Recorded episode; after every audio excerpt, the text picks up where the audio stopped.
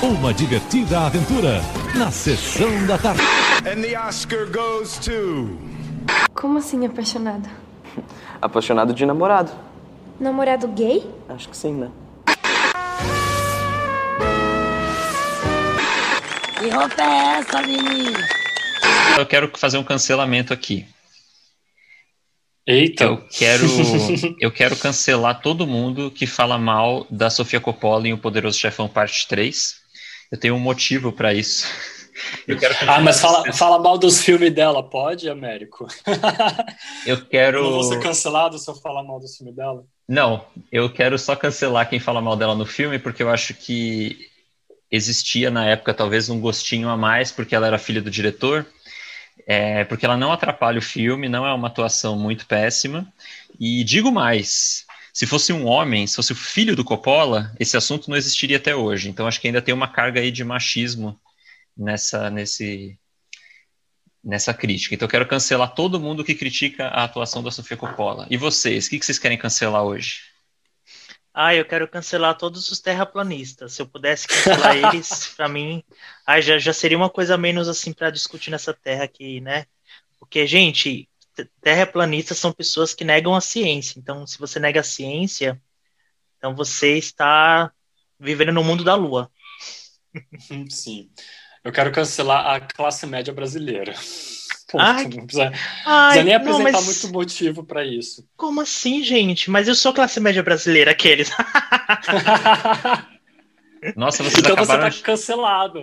Então você tá cancelado, Gente. Ricardo. Acabaram de deixar meu cancelamento super superficial, porque vocês cancelaram coisas relevantes. É então porque o agora. assunto do programa é sério. E começa agora a última sessão. Seu podcast sobre cinema. Fora do armário.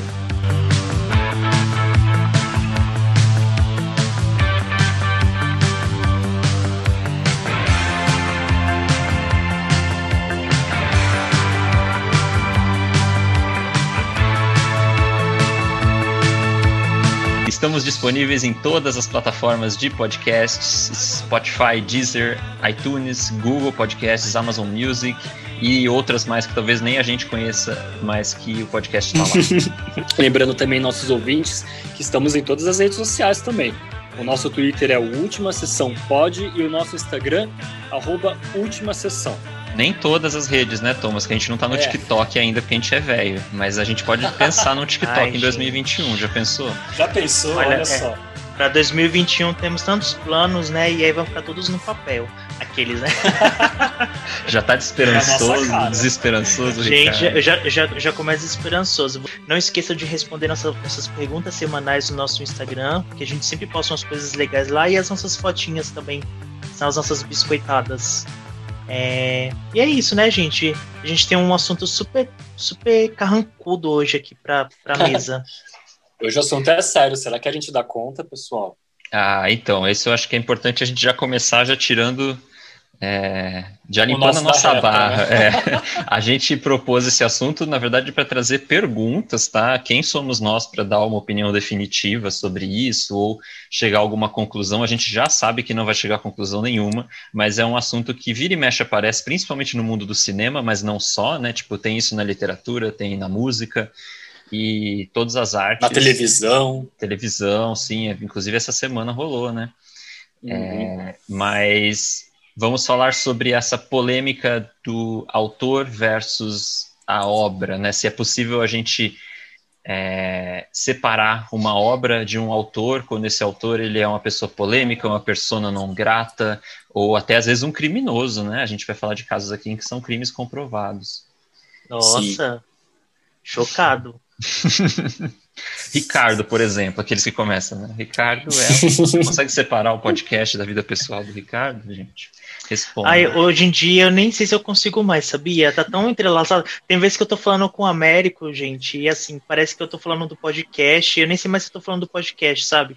Mistura muito, né, Américo? A gente trabalha 24-7, todos os dias. Todos não, os é, não, a gente é, a gente é aquela palavrinha, workaholic. Como Workaholic. Work- workaholic. é? Workaholic. Eu não sei se. Eu não vou começar já perguntando se a gente consegue separar, não. Eu vou começar com uma pergunta um pouco mais simples. Quando a gente hum. pensa nesses autores, quando a gente está falando de autores, a gente pensa mais em diretor de cinema, mas tem alguns atores, né? Tem outras pessoas, mas eu vou falar autores, porque são os autores, né? Tipo, de algum produto cultural. Quando a gente pensa nesses autores que são polêmicos e que a gente fica assim, ai meu Deus, mas é a obra das pessoas. Essas pessoas são tão diferentes assim de pessoas polêmicas que a gente conhece na nossa vida, tipo, eles são tão monstros assim.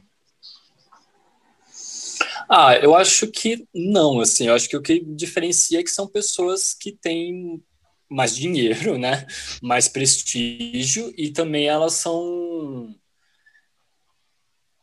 é, elas estão elas estão mais em, em vista na mídia, né? Eu acho que a única diferença é porque elas são mais mais vistas, né? Não são pessoas anônimas. É, eu acho que a diferença é que essas pessoas elas já têm uma legião de fãs, de seguidores, então mexer com essas pessoas é mexer com muitas outras pessoas que seguem esse artista em, em especial, né? Então, Sim, você, exato. E essas pessoas geralmente são cegas, né? Então elas não querem ver, às vezes, mesmo com prova, mesmo com, com, com quando a pessoa vai até num tribunal e o, e o júri fala, não, você é culpado, a pessoa não quer acreditar, sabe? Então acho que é, essa é a grande diferença também. E às vezes, e uma, e às vezes essas pessoas são mitos, né? São lendas do cinema, são artistas consagrados, assim, que, que você nunca pensaria na sua vida. Nossa, tipo, essa pessoa fez isso, sabe? ela, Sei, aquela, aquela exclamação que se faz no rosto. Nossa, mas essa é a última pessoa no mundo que eu pensaria que fosse fazer isso. Mas elas, elas têm uma responsabilidade maior, então, né? Diferente de uma pessoa anônima, porque acho que quando alguém, né? Um famoso comete algum, alguma atrocidade. Eu não sei nem que nível que a gente está conversando ainda, se a gente está falando de, de casos de estupro ou só de pessoas que falam merda, mas assim. Não, é... não, acho que eu, eu, eu, acho que já é interessante já entrar no nível tipo, dos abusos sexuais mesmo, né? Sim, é mas eu acho que. Vai permear bastante o nosso programa. É, mas acho que cabe em todos os casos, assim, desde os mais Sim. tranquilos, uhum. não sei se é essa palavra, é, como hum. essas pessoas são públicas e elas têm fãs e elas, elas produzem coisas que as pessoas vão ver, acho que a responsabilidade é maior, né? Não, mas eu, eu acho que nenhum caso é tranquilo, Américo. Eu acho que de, pode ser até um, de um caso leve, como, tipo, você xingar, tipo, que nem o, o Ezra Miller, que ele xingou e empurrou um fã, pra, empurrou socorro o, o, o fã, né? E, Nossa. assim, é, pode, pode ser leve, assim, para alguém. Pra, Mais alguém. brando, ah, só né? foi um tipo... soco, só foi um uhum. xingo. É, mas só foi um xingo, gente, de uma pessoa pública. Uma pessoa pública, que no Américo falou, ela tem essa responsabilidade, né? Muitas pessoas se refletem, se, se, refletem, se espelham nessa pessoa, né? Ah, mas quando então, eu, eu pensei em que... coisa tranquila, eu pensei, tipo, num tweet, gente. Não pensei em alguém agredindo É. um fã no Ah, soco, tá. não, tá? Não, não me entendam mal, senão eu que Ah, vou ser tá. Cancelado. apesar, apesar que aquele tweet da JK Rowling não foi tranquilo. É, né? então, Américo, eu acho que eu acho que hoje em dia, não, acho que hoje em dia é qualquer coisa vira um- uma bomba atômica, sabe? Mas, explodir. tam- mas eu acho que isso é importante também para mostrar para os anônimos que cometem esses mesmos erros que isso é errado, que isso não está certo. Então, assim, o, julgamento dessas pessoas é importante, entendeu? E justamente para mostrar numa sociedade que assim, a gente vive numa sociedade civilizada e que esses tipos de coisas, esses, esses abusos não são concebíveis, entendeu? É o que acontece muito com jogadores de futebol, né? Jogadores de futebol são vistos, principalmente pela, pelo público infantil, por adolescentes, como, tipo, verdadeiros heróis, né? E aí isso acaba, tipo, esses escândalos acabam prejudicando muito a imagem deles e com razão, sabe? Porque a criança fica, né? É, é a destruição de um mito, né? De uma imagem que a criança, ela, ela construiu ali durante muito tempo. Mas é importante para mostrar que ainda vivemos numa sociedade civilizada e que algumas coisas não podem ser toleradas. O autor é um produto do seu tempo, é, e aí por isso uma vítima das questões estruturais. Por exemplo, se a gente pensar num autor que a gente lê do século XVIII e acha que é racista, mas na verdade tem a ver com a sociedade que ele cresceu, blá blá blá blá blá. Ou se, o Não. autor, ou se o autor ele é responsável por criar o discurso do seu tempo. Eu acho, já vou adiantar minha resposta, que é um pouco dos dois. É Hum. por isso que eu acho que é mais grave hoje em dia, 2020, você assistir uma obra ou você ter um autor envolvido num escândalo problemático do que um filme dos anos 40. Eu não coloco na mesma, na mesma balança, não. Tem essa questão da época também, mas eu acho que se você, você se propõe a realizar uma obra, a produzir alguma coisa, escrever alguma coisa, você já tem que se considerar um formador de opinião. Então você tem que tomar muito cuidado com o que você é, vai abordar, a forma como você vai abordar certas questões. Porque, querendo ou não, você está refletindo um pouco o que você pensa, principalmente quando se trata de cinema de autor. Eu acho que menos um pouco quando se trata de um blockbuster, um filme tipo hollywoodiano, assim, mas também tem essa questão, porque você se você filma um vento levou, por exemplo, você tipo acaba dizendo que você está um pouco conivente com aquilo, conivente com que a forma que a história andou, entendeu? Enfim, eu acho que é isso. Mas, acho que você é, é, é, muita responsabilidade da pessoa mesmo, entendeu? Mas falando, falando do Vento Levou, é, que é um filme do, dos anos de 39, né, né, Américo? É, ele, ele meio que foi cancelado hoje em dia, né? Então, é, hoje em dia, não, até um tempinho atrás, teve até uma polêmica que é, eles a, a, Warner ela quis tirar de circulação, então esse filme você não acha mais para vender é, em DVD, em mídia física, né? A Warner uhum. tirou, é, só tem no catálogo da, da, da própria HBO, que é HBO Max, e antes do filme começar apareceu a mensagem, esse filme contém racismo explícito, blá, tal e tal e tal. Só que Nossa. até então não tinha, e aí e causou toda uma polêmica com os cinéfilos, porque eles falaram, ah, mas não pode, né, porque, e, e tinha muita gente que estava defendendo, assim, é, eles terem feito isso, mas eu acho que existe uma diferença, né, a gente está falando de um produto, de uma época, que as pessoas não tinham essa consciência. Então é um, é um produto histórico, é um produto de você uhum.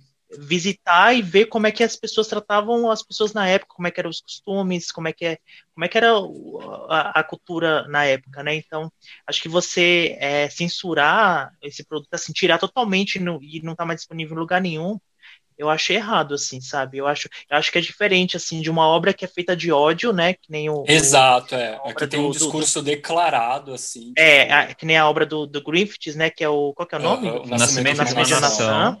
Que é um filme. É, e uma obra que é o Vento Levou. Isso, uhum. então. E o, e o Vento Levou não, é não é um discurso de ódio. Ele tem racismo, sim, porque era, era, da, era da época, mas ele em nenhum momento ele é um filme sobre isso. É, é diferente, uhum. viu? Então, Sim, pessoas... ele não, é, é ele não muito tênue, né, gente? Ele não reitera esse discurso, né? Agora, tipo, baseado um pouco nisso do que a gente está falando, eu, vou, eu quero lançar uma pergunta para Américo. Américo, você acha a Canção do Sul da Disney um filme racista? Olha só, só porque Essa eu é comentei, é, eu, eu depois de ter ouvido aquele podcast que finalmente foi pro ar a minha indicação do Remember This, gente, eu acho sim que é um filme racista porque ele normaliza uma. Uhum. Não, não, ele não normaliza, na verdade, ele, ele fantasia uma realidade que não era verdadeira, que é, por exemplo, vou dar assim, eu não vou falar do filme muito, não, mas só assim: é os negros libertos preferem ficar nas fazendas vivendo como escravos e felizes cantando. É... Mano, isso é muito absurdo. então, assim, tipo, eles são conformados e a gente sabe, assim, tipo, né? Que não era bem não é assim. Não é isso, né? né, gente? Quem, né? Assim, tipo, não tem isso, não tem discussão. Então eu acho que ele é um filme racista nesse sentido. Ele não tem um discurso de ódio. É, uhum. Ele é, uhum. né, tipo, ele, os personagens negros não são nem inferiorizados, assim, tipo, individualmente no filme, tipo, né, colocados intelectualmente abaixo. Isso não abaixo, acontece no né? filme. Mas é, é a construção da, né, o, o em volta, né, a construção, a construção, assim, tipo, do, do universo do filme que eu acho problemático. Eu, eu não posso opinar, eu não assisti esse filme, gente. Daí eu, eu também não vou, não vou atrás, né? Porque. Com certeza não tem acho Disney. Que é, acho, que a gente, acho que a gente tem coisas mais interessantes para ver, né, gente? Pessoal, é possível pensar numa obra independente do criador? Não sei nem se vale a pena a gente falar dessa pergunta, que a gente já tá respondendo ela, né? É. Tipo, assistir um filme é, e ignorar quem, foi, quem fez, assim, enquanto cinéfilos? Ah, eu acho que muita gente ignora, né? Acho que, acho que muita gente acaba assistindo os filmes a gente que é cinéfilo, então... que gosta, que pesquisa, a gente tem é, a nossa cultura meio diferente, né? Porque a gente sempre associa o filme que a gente está vendo a quem produziu esse filme. Mas muita gente que vê filme hoje em dia não, assim, não sabe nem quem é o diretor, não faz ideia das obras que ele fez anteriormente, entendeu? Assiste só por assistir. Então, gente, mas aí eu acho que é mais complicado, porque não é só questão do, do autor. Vamos supor, é possível pensar em uma obra independente de seu criador? E quando essa obra, vamos supor, é um filme do Johnny Depp, tipo Eduardo Monte Tesoura, é um filme do, do que, em que o personagem principal é um ator que está envolvido em várias polêmicas, e aí você vai deixar de gostar do filme por causa que tem um ator? Assim, eu, eu não consigo, tipo assim, eu, eu continuo super assistindo. É, é, eu vou citar dois exemplos bem claros aqui, mas que, que são totalmente diferentes e, e, e, e olha que louco, para ver se, ver se vocês conseguem me, me, entender. Sim. É, eu consigo super ver qualquer filme do Johnny Depp, assim, eu, eu, eu, eu, eu sei ah, das não, coisas tem uns que eu não fez. consigo, não. Não, não, não, eu só tô dando exemplo assim, eu consigo, a Sim, maioria sim. dos filmes que ele fez eu consigo ver, entendeu? Eu não tô falando da qualidade do filme, tô falando assim, dos filmes que ele fez, assim. Eu Uhum. consigo assistir de boas, assim, sabe? Tipo, hoje se eu colocar um Eduardo Mão de Tesoura, nossa, eu vou me encantar pela história, porque eu não tô assistindo pelo ator. E lógico que o ator é o personagem principal, é lógico que tudo gira em torno do Johnny Depp, mas não é o Johnny Depp o ator, é um personagem que ele tá fazendo, entendeu? É, então é uma criação, é diferente. Então, mas é, Agora, é essa um pouco a magia do cinema, só, só, só complementando, cara, essa é um pouco a magia do cinema, entendeu? É fazer a gente, tipo, se encantar com o filme de uma forma que não lembre desse processo da vida dele, sabe? E outro exemplo Hum. é a Regina Duarte. A Regina Duarte, ela fez esses, esse, durante essa, essa quarentena, durante esse ano, na verdade, ela fez vários discursos polêmicos, ela é a favor do bolsonarismo, ela é tudo que o presidente fala, ela assina embaixo, e, e ela, é, ela fala uns discursos totalmente equivocados referente à cultura, referente, sabe, é umas coisas tão, tão medíocres que ela fala assim. É, e aí é, tem aquela novela clássica que a Globoplay colocou recentemente, que é aquela Vale Tudo, que é com ela e a Glória Pires. Gente, eu fui assistir, porque o Américo ficou falando que é um clássico tal, né? E eu falei, gente, eu tenho que ver essa novela. Gente, só que só de ver, olhar pro rosto dela, gente, eu não consegui. Eu, eu fui assistir o primeiro capítulo, eu fiquei com asco, assim, falei, não, gente, eu não vou conseguir ver essa novela por causa do, do rosto dela, assim, não consigo. Porque daí eu já lembro imediatamente dos discursos dela, de tudo que ela tá fazendo, de tudo que ela fez esse ano, entendeu? Olha que Então, e olha que louco, gente. E, co- e como é que pode eu, eu gostar, continuar assistindo é, os filmes do Johnny Depp? Será que, será que é porque ela é mais próxima da gente, que ela é brasileira e a gente acompanha Talvez o sim. dia a dia dela? Porque eu Acho acho que, que Talvez sim, gente. Você conhece a Regina Duarte pessoalmente, não conhece? Conheço, conheço. Então, conheço. é, então. Aí que tá. Eu, mas eu acho que é, é por conta de ela estar mais próxima de nós, assim. Mas eu acho que é bem possível separar, porque quando você está vendo um filme, quando você está vendo um produto cultural, tem muito mais coisa envolvida, sabe? Tem o trabalho de muitas outras pessoas envolvidas, tem outros atores ali, tem, tipo, a trilha sonora que te envolve, uma história que te envolve, entendeu? Então eu acho que fica mais fácil separar. Mas você é- consegue separar tudo, tudo, tudo, tudo, ô, ô, Thomas? Olha. Cara, eu É acho isso que eu quero dizer, entendeu? Então, eu é. não consigo, ó, você vê, eu, eu- Johnny Depp eu até consigo assistir, mas os Regina Uhum. Duarte pra mim não engulo mais, não entra mais nada que ela faz, entendeu? Não, eu, que eu ela acho já que assim, fez. eu consigo assistir, mas é, não. é, Eu acho que, por exemplo, se eu começar a ver Vale Tudo agora, qualquer outra novela dela, eu vou ficar pensando, falo, ah, essa, essa conservadora aí, tá ligado? Eu vou, eu vou xingar ela mentalmente um pouco, mas aí eu consigo assistir, eu consigo me entreter com o conteúdo. Eu não vou ser fã dela, não vou aplaudi-la, eu não vou enaltecer em nenhum momento da obra, entendeu? Mas eu, eu acho que eu consigo absorver o conteúdo numa boa, sabe? Posso, posso só fazer Pode. uma, uma observação? É que eu, quando penso assim, eu penso muito mais no sentido de autor, daquele que, né, que foi o criador da obra. Então, por exemplo, a Regina Duarte, ela, ela é protagonista de Por Amor, do Manuel Carlos, que eu acho uma novela muito boa, assim, e que eu revi, inclusive, numa reprise recentemente. Então, assim, eu não preciso cancelar Por Amor, porque ela é um produto do Manuel Carlos enquanto autor, entendeu? Autor aí no sentido Uhum. de escritor. É, então, assim, não acho que seja, né, assim, você vai cancelar o trabalho dela, tipo, a atuação dela. A atuação dela já não era boa nem quando a gente não sabia que ela era escrota, entendeu? Tipo, é, e o Johnny Depp também, assim, eu, por exemplo, a gente vai falar mais dele, assim, mas eu, por exemplo, cancelei o Johnny Depp faz tempo, assim, desde que comecei a achar que ele estava repetitivo. É, então eu Uhum. penso, sempre quando eu penso em cancelamento de autor, e a gente tá falando cancelamento, gente, por favor, entendo que a gente não acredita nisso, tipo, da forma como o povo usa por aí, tá? A gente até fala, tira um sarro Sim. disso. Mas eu penso muito mais em quem cria a obra. Então, por exemplo, o Eduardo de Tesoura, para mim, é um filme do Tim Burton. E aí, um dia que eu tiver que cancelar o Tim Burton, não sei nem se tem, eu tô por fora, gente. Talvez ele esteja super cancelado. Cance- cancelar o Tim Burton pelo uso de CGI, né? Então, ai, super cancelei, pelo, pa- parou de usar efeitos práticos, cancelei. Aí sim eu vou pensar em cancelar Eduardo de Tesoura, mas não por causa do Johnny Depp. Então eu sempre penso Uhum. assim, em autor, com quem cria. O termo cultura do cancelamento é algo que vem se fortalecendo na internet e foi definido pelo principal dicionário inglês australiano como termo do ano de 2019. A definição abrange um comportamento que se tornou muito comum na internet. O de passar a ignorar totalmente uma pessoa e o que ela produz, caso ela cometa um erro grave ou às vezes não tão grave assim.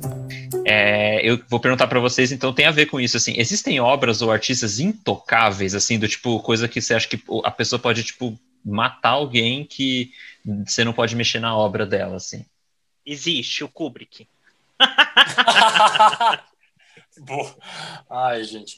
Não, eu acho que. Ai, ai que difícil essa pergunta. Ah, então deixa, eu- posso fazer uma brincadeira? Eu, eu quero perguntar Ah. assim: quem que vocês não cancelariam, independente do que a pessoa fizesse? Alguém que vocês gostam muito não- e que não está envolvido aparentemente em nenhum escândalo, mas que mesmo se surgisse assim, uma coisa, sabe, nível Polanski, assim, vocês não iam cancelar, que você, tipo, é de corpo e alma, assim, entendeu? Então, gente, mas, gente, mas qu- quando eu falei o Kubrick, eu, eu não falei brincando, porque, assim, vocês sabem do caso que ele teve com a Shirley Duval, assim, é, tudo bem que ela, ela, ela, ela dava os trabalhos ali no set, mas, assim, nada justifica um, um diretor chegar e xingar a pessoa, assim, tratar do jeito que ele tratou ela, sabe? Eu acho que é injustificável isso. Mas mesmo assim eu, eu não conseguiria cancelar, gente. Assim, me perdoem. Eu acho que eu, eu acho que eu vou ser cancelado agora nesse programa. Né? Ai, gente, a, a Madonna já defendeu o uso da cloroquina e eu não cancelei a Madonna. Imagina. Porque, será que a gente tá certo, se vocês for pensar? Será que a gente não tá, não tá sendo um desses fãs cegos e que eu citei no começo do, do, do- do- da pauta, falando assim? Não, mas eu é, acho que, esses assim, fãs não acabam, é, esses fãs são, eles, esses fãs acabam sendo mais fanáticos do que fãs saudáveis, sabe? Porque eles, Sim. eles ficam cegos, que nem a gente é apaixonado por Madonna, nós três. Né, para os ouvintes que não sabem Somos? ainda. Somos? Ué, você Ai, é, Américo, Américo? você ficou, você ficou. Gente, vem, como não que tu assim? tem CD dela Já tô polemizando, já tô polemizando. É, Então, ó, mas aí vamos supor que ela faça uma, uma grande, sei lá, uma grande coisa horrível, assim, horrenda. E aí, gente? Qual seria a É reação que de assim, eu acho que, eu acho que a gente sabe, assim, esses artistas, a gente acompanha eles, principalmente esses que nós somos muito fãs. Nós acompanhamos a carreira dele, nós meio que a gente sabe até onde eles podem chegar, entendeu? Eu acho que assim, se tem algum artista que ao longo da carreira fez alguma coisa duvidosa no que concerne ao caráter dele e tal, eu já eu já não aprecio muito. Então, eu acho que nós três, como pessoas, não só nós três, mas os nossos ouvintes também, como pessoas de bons caráteres, sabe? Eu acho que nós escolhemos os nossos artistas, os nossos favoritos, de acordo com o que a gente acha deles e do que eles construíram ao longo da vida deles. Então, eu acho que não tem muito perigo a gente, tipo, gostar de alguém que, assim, em de- determinado momento da vida pode fazer uma merda muito grande, cometer algum crime e acabar sendo cancelado, entendeu? Eu- Isso pode acontecer, isso é possível de acontecer. Mas eu acho que o nosso discernimento, tipo, não, não permite que a gente admire pessoas de... Quer, quer dizer, eu admiro artistas de caráter duvidoso, tipo Lars von Trier, sabe? Eu admiro ele, assim, até, tipo, alguns que... Ah, é, alguns que a gente vai falar aqui. Mas... Ai, A gente tá, a gente tá falando de artistas que a gente começou a gostar já tendo um background, né? Assim, tipo Madonna, Sim. Kubrick. Uhum. Agora, assim, tipo, tem uns artistas novos que, que, que a gente não sabe onde vai chegar. Eu, por exemplo, tenho muito medo, por exemplo, do Damien Chazelle, por exemplo, um dia ser muito escroto. Sabe, tipo, porque ele é um, Uhum. um cineasta jovem e, sabe, vai que um dia, tipo, ele faz um comentário, sei lá, homofóbico eu acho muito difícil, assim, porque eu acho que, enfim, ele não é gay, mas ele, né, eu- mas sabe, tipo, eu tô falando assim, a gente tem artistas que a gente não sabe ainda onde vão chegar, porque assim, tipo, né, você Sim. começar, a gente que com 30 anos a gente começou a gostar de Madonna quando ela já era uma coisa. É, Alanis Uhum. Morissette, por exemplo, que eu gosto, por exemplo, apesar dela fazer umas coisas ridículas, tipo a música de Natal que ela lançou, é, não vou cancelar ela, então, não- né? Então, assim, Cidadão Kane é uma obra, é considerado a maior obra do cinema, é intocável. É, mas e aí, se, e se, se alguém de repente descobrisse assim, um, podre muito grande do Orson Welles, afetaria a obra dele ainda assim? se não tá na obra, não. Agora, se, se, se É, alguém aponta se- alguma se tá- Por exemplo, O Vento Levou e O Vento Levou é um filme que na obra tem o discurso racista, entendeu? É, independente do autor, inclusive porque foda-se quem foi o diretor, tiveram mil diretores que passaram pelo filme. Agora, então, assim, tipo, se alguém apontar no filme Cidadão Kane alguma coisa problemática, eu acho que é passível de cancelamento. Sim. Ó, uma outra coisa que eu ia citar também é o Último Tango em Paris. Eu não, eu adorava esse filme, sempre gostei. É, eu acho que eu ainda gosto dele, mas assim, eu não consigo mais ver o Último Tango em Paris da mesma forma que eu via antes, depois das declarações da Maria Schneider, que foi a atriz e que falou que se sentiu muito humilhada durante a cena de estupro é, que o Marlon Brando fez com ela e que ela desconfia, tipo, que ela, que o Marlon Brando e o Bernardo Bertolucci meio que é, aquilo não estava tipo no script, não estava no roteiro. E foi tipo um- um exemplo meio clássico assim do diretor querendo extrair da, da atriz uma performance através tipo, de, uma, de um impacto, ou tipo, da própria humilhação dela, né? Que ela disse que aquelas lágrimas dela no filme eram lágrimas verdadeiras, porque ela estava se sentindo como uma mulher muito subjugada naquela situação e aquilo foi É, terrível é. para ela. Eu não consigo ver, depois dessa declaração dela, eu não consigo ver o último tango em Paris da mesma forma. Ô, Thomas, é, é, é esse filme que tem aquela, aquele, essa atriz, ela, ela falou que é, ele- eles usavam manteiga, né, pra, como lubrificante na cena de sexo. Você ficou sabendo Sim, disso? Sim, sim, foi isso. Gente, mas, Mas, assim- é, é, é, é- assim, mas como, gente? Não, eu não, não tô duvidando jamais de ninguém, nem de nenhum relato, mas assim, como é que você faz um filme e tem uma cena de sexo e, e- e o diretor pede pra usar, usar manteiga, gente? É, e ninguém vê, ninguém fala nada, gente. É, é muito Não, mas, o, o, o Ricardo, não houve penetração, não houve, tipo, o ato sexual em si, foi uma simulação. Foi uma simulação o que aconteceu nessa cena. Mas, mesmo através dessa simulação, tipo, de estupro, ela se sentiu muito subjugada, ela se sentiu muito humilhada, entendeu? Então, assim, ver essa cena hoje em dia tem um sabor meio amargo, entendeu? Porque você pensa, porra, ela conseguiu essa performance a troco de quê, né? Através de, tipo, de toda essa humilhação, isso não é muito legal. Mas não houve, não houve o ato sexual físico, era uma simulação. Mas mesmo através dessa simulação, ela não se Ah, sentiu tá. bem com aquilo, entendeu? A manteiga assim, era foi parte usada a do man- roteiro. Era tipo É, parte da sim. história, era para, né, não, Era não parte tinha da história. A diferença de quando essas ideologias e esses problemas estão na obra e quando não estão. E aí eu vou usar o exemplo do Roman Polanski, porque eu não acho que Hum. os filmes do Roman Polanski exprimem o lado problemático e criminoso. E aí eu não vou nem entrar no, no Roman Polanski é culpado, é inocente, não vou falar disso agora, né? A gente vai falar disso, mas assim, é, eu acho É, sim. pior, eu acho menos pior, porque assim, os filmes dele, ou não sei, até a própria obra do Woody Allen, se bem que a obra do Woody Allen um pouco reflete a personalidade dele, mas assim, os filmes do Polanski, eles têm, inclusive, alguns mensagens muito, né, que podem abrir o, o olhar do espectador para coisas muito positivas, eu acho. É, Sim, eu, eu acho que é até interessante pegar o exemplo, já que você citou do Roman Polanski, porque eu estava pensando muito nisso, do A Pele de Vênus, em que, tipo, no filme, gente, A Pele de Vênus é um filme ótimo, e acontece justamente essa inversão de papéis no filme, onde a mulher, que, tipo, foi durante décadas subjugada à imagem do homem, do patriarcado, ela consegue reverter isso na figura da, da Emanuele Singer lá, e, e meio que aplica uma vingança né, no, no autor de teatro que ela está fazendo a cena. E é, é, é, complicado pensar assim, né? Porque você vê, porra, um cara que, tipo, dirigiu A Pele de Vênus com uma mensagem, assim, até de empoderamento, de feminismo, ele tá sendo acusado de abuso sexual, sabe? É, mas eu acho mais problemático quando o autor coloca no filme as, as questões problemáticas. Ah, então, assim, eu, eu tô até tentando pensar num exemplo aqui, mas ah, a gente falou do Griffith, né? O cara ele fez um Ah. filme sobre, sobre a Ku Klux Klan, é, defendendo Uhum. a supremacia branca como sendo a formadora do, do- do- da América, né? Então, assim, tá na obra, né? Não é só a vida do cara Uhum. envolvida em escândalo e tal, e, e, né, julgamento e tal. Tá, no, tá naquilo que as pessoas vão consumir, mesmo aquelas pessoas que não leem os créditos e não veem que ah, esse filme é do Polanski, que ele também é, né? Tipo, a pessoa às vezes assiste o Bebê de Rosemary, assiste o Pianista e não sabe que é do mesmo diretor, porque os filmes não se parecem. A pessoa assiste o filme. E aí, no Sim. caso do Polanski e de outros, eu acho que. Eu acho menos grave quando não tá na obra, porque é a obra que importa no fim das contas. Por exemplo, o Américo Woody Allen, ele caiu no meu conceito por causa desse último filme dele, o Um Dia de Chuva em Nova York. Porque acabou meio que ultrapassando um pouco, sabe? Tipo, o Woody Allen ele faz as comédias dele, os filmes que nos entretêm e tal, mas eu acho que um pouco do que ele, ele acha da figura feminina acabou, tipo, ficando muito claro nesse filme. Porque nesse filme todas as personagens femininas ou elas são adúlteras ou elas são prostitutas, entendeu?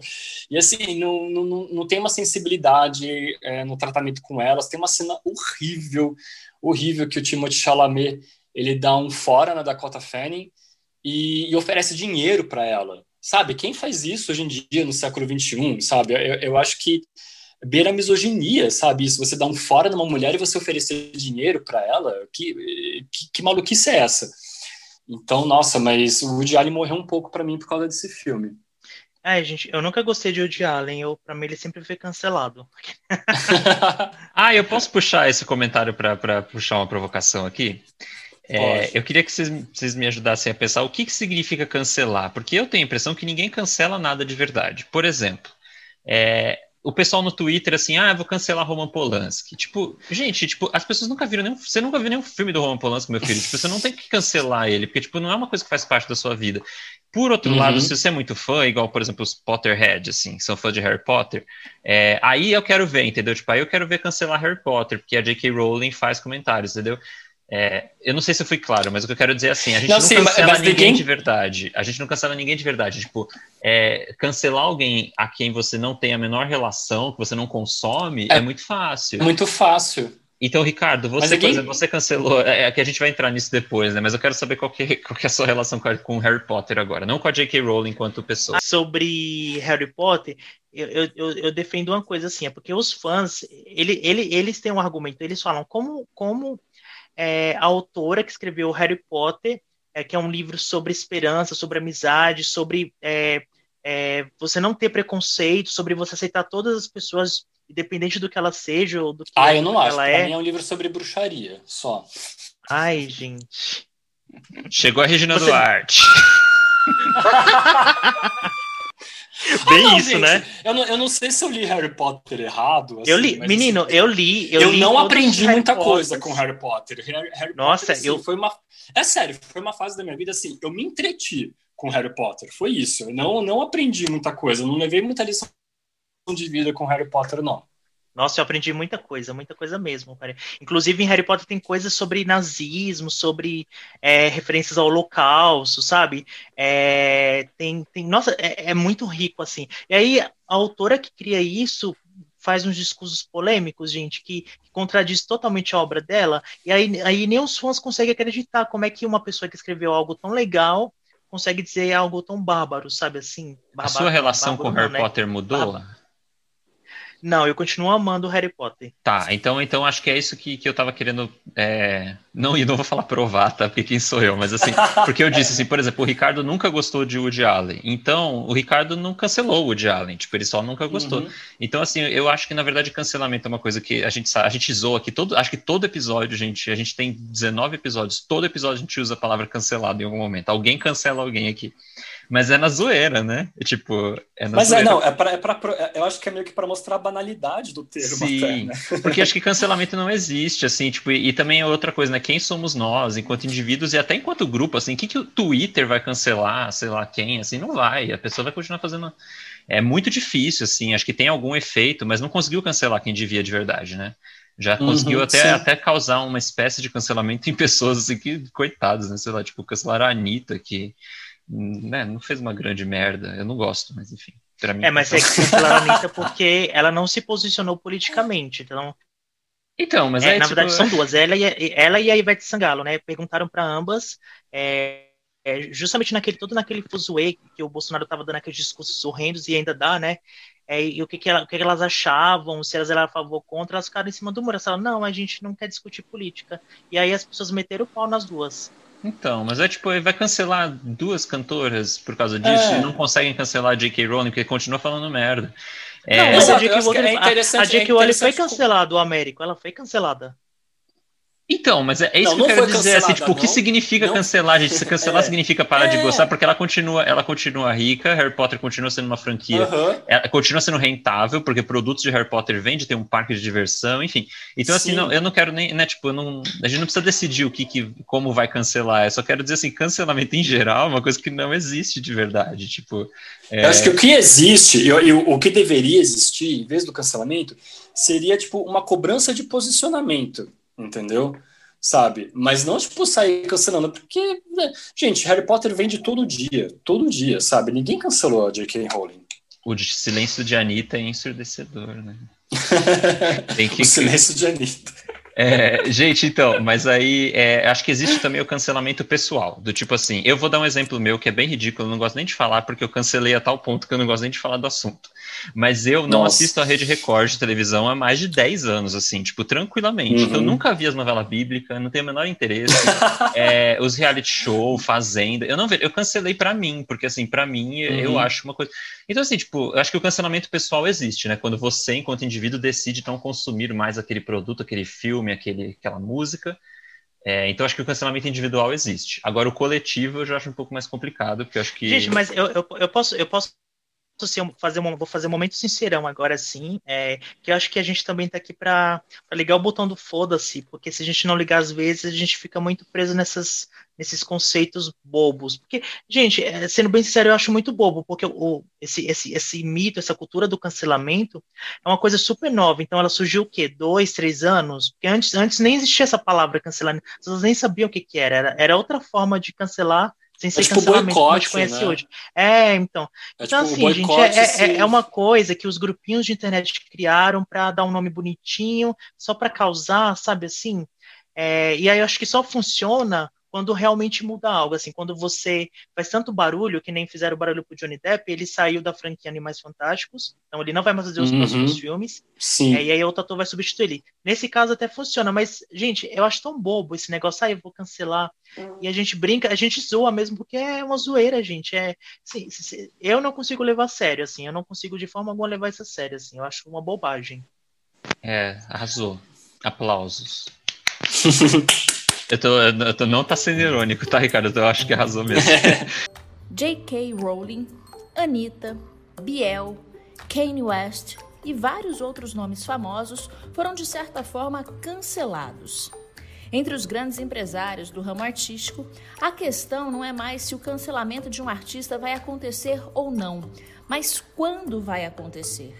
E por esse motivo, já existe até uma espécie de regra de comportamento para as redes sociais fotos em cima de elefantes, imagens ao lado de crianças pobres, curtidas em perfis de pessoas que os fãs não gostam, postagens políticas, tudo agora é monitorado pelos profissionais que agenciam os artistas. Vocês acham que é, consumindo a obra de, de, desses autores canceláveis, entre aspas, a gente está sendo conivente com eles? Então, assim, ir assistir um filme do Woody Allen no cinema, tô falando dos filmes assim, né, que vão dar algum retorno para ele, porque se assistir Manhattan hoje em dia, o filme tá aí, né? Tipo, é, mas assim, você, você uhum. dá um público para um filme novo do Roman Polanski, que foi premiado né, com o César no começo do ano. Rolou até aquele protesto lá, tá até na nossa fotinha do, da pergunta.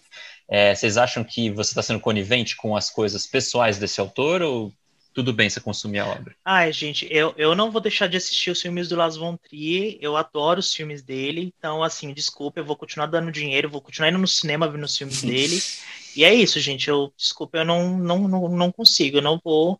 É, eu, eu acho que assim, se ele fez, ele tem que ser julgado. Se for julgado, ele tem que ir para cadeia, sei lá, cumprir a, a pena dele pelo que ele fez e pagar com, com isso. Mas enquanto não, não, não, o juiz não dá a sentença final, eu vou continuar lá vendo, gente. Tipo, os filmes, vou assistir. E é isso. E assim, e o que ele já, e o que, o, que o, o, o artista faz, fez antes você não pode deixar também. Que nem assim, é, eu não vou deixar de ver os filmes do Johnny Depp, que nem eu falei no começo do programa. Eu, não, eu tenho na minha coleção Eduardo Montesouro, eu adoro o filme, eu não vou deixar de assistir porque ele tá lá, entendeu? Então, eu acho que não. Acho que. Que é, que é, eu acho que eu não sou conivente, não, porque é. é uma coisa que, sabe, é uma coisa que eu cresci assistindo o filme, gente. Como é que pode? Como é que a gente faz para mudar isso?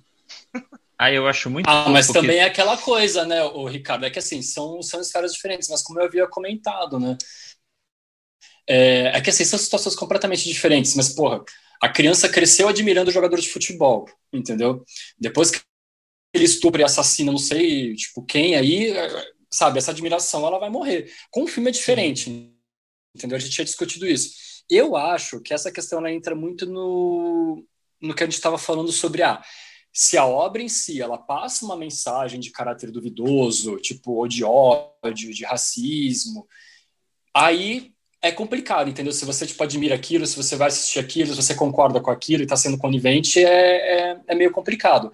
Mas, mano, se é uma obra neutra, se é um filme feito, tipo, pra te entreter e, tipo, até passa uma mensagem contrária, eu acho que não é só conivente com, com as coisas que o autor fez, não. Eu acho muito fofo que todo episódio o Ricardo fala que tem tal e tal filme na coleçãozinha dele. E ele chama de coleçãozinha no, no, no diminutivo, mas se ele fala todo episódio, é uma puta de uma coleção. É, né? Sim. Gente, vamos para os nomes agora. Vou fazer o seguinte: eu vou falar o nome da figura, e aí a gente vai. A pergunta que a gente tem que responder é se você consegue ou não separar essa figura da obra dela, tá? E aí a gente discute um pouquinho, pode ser? Pode ser. Vou começar então com o, o, o clássico D.W. Griffith, diretor do Nascimento de uma Nação. eu, por exemplo, não separo, porque é aquilo que eu falei, ele usa ideais de supremacia branca nos filmes, então para mim, tipo, não consigo separar do autor da obra, a obra é igualmente problemática. E vocês? Olha, eu também não separo. e o pessoal fala, ah, não, tipo, porque foi um marco no audiovisual, sabe? É, foi um filme muito pioneiro na questão da edição e tá, foda-se. Foda-se, tô nem aí, tipo, Melier foi muito mais pioneiro, entendeu? Eu também não separo, não. Eu acho que, tipo, o filme tem nem tem tantos méritos técnicos assim, apesar da, da época em que ele foi feito.